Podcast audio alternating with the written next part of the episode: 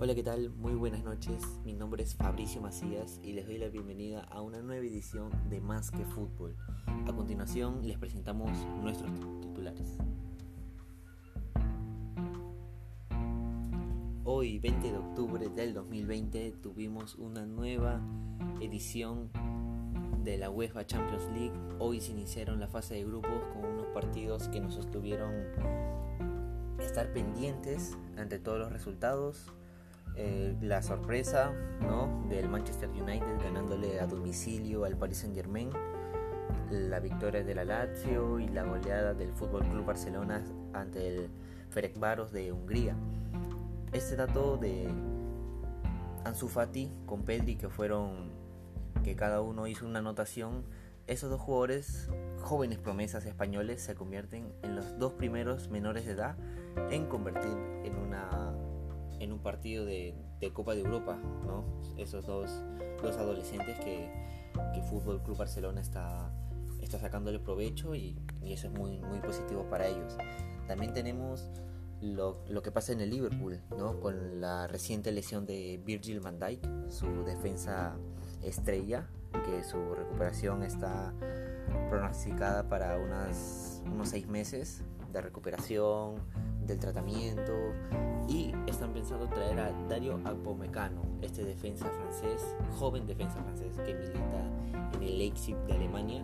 Eh, es un jugador que están planeando traer, es una buena opción ¿no? para el elenco de Jürgen Klopp en donde si bien es cierto también tiene unas piezas de recambios em, con Fabiño que lo podría usar de, central, pero bueno, ya, ya él, es el, maestro, él es el que sabe cómo poder armar su equipo.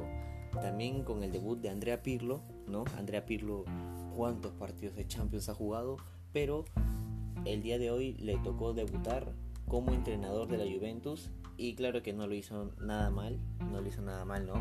Ganando la Juventus ante el Dinamo de Kiev en Ucrania por 2-0 con doblete de Álvaro Morata. También contamos con el tema de Eden Hazard. ¿Qué pasa con Eden Hazard? Eden Hazard que llegó como, como un crack al Real Madrid, pero ya muchos sabemos su, su desenlace.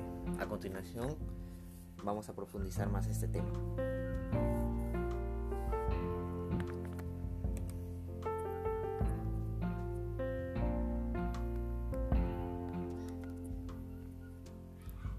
¿Qué pasa con Eden Hazard? Eden Hazard prácticamente ha decepcionado a toda la hinchada merengue, ¿no? Hazard lleva siete lesiones desde su llegada a la Casa Blanca, ¿no? Recordemos que él llegó para la temporada 19 y la temporada 2019-2020, ¿no? Que el club, si bien es cierto, no ha revelado su cifra, pero la prensa dice que se estará entre 160 millones de dólares fue lo que le costó al equipo de Zinedine Zidane el, el millonario traspaso de Eden Hazard la gran potencia que desarrolló en el Chelsea se ve ahora en su estadía en el Real Madrid no ha rendido se para lesionando su última lesión tiene tiene una recuperación mínima de 30 días entonces esa lesión no cumple con el Real Madrid y tampoco cuenta para la selección de Bélgica, ¿no? El, su director técnico de, Bélgica no ha podido contar con él para el inicio de la Nations League.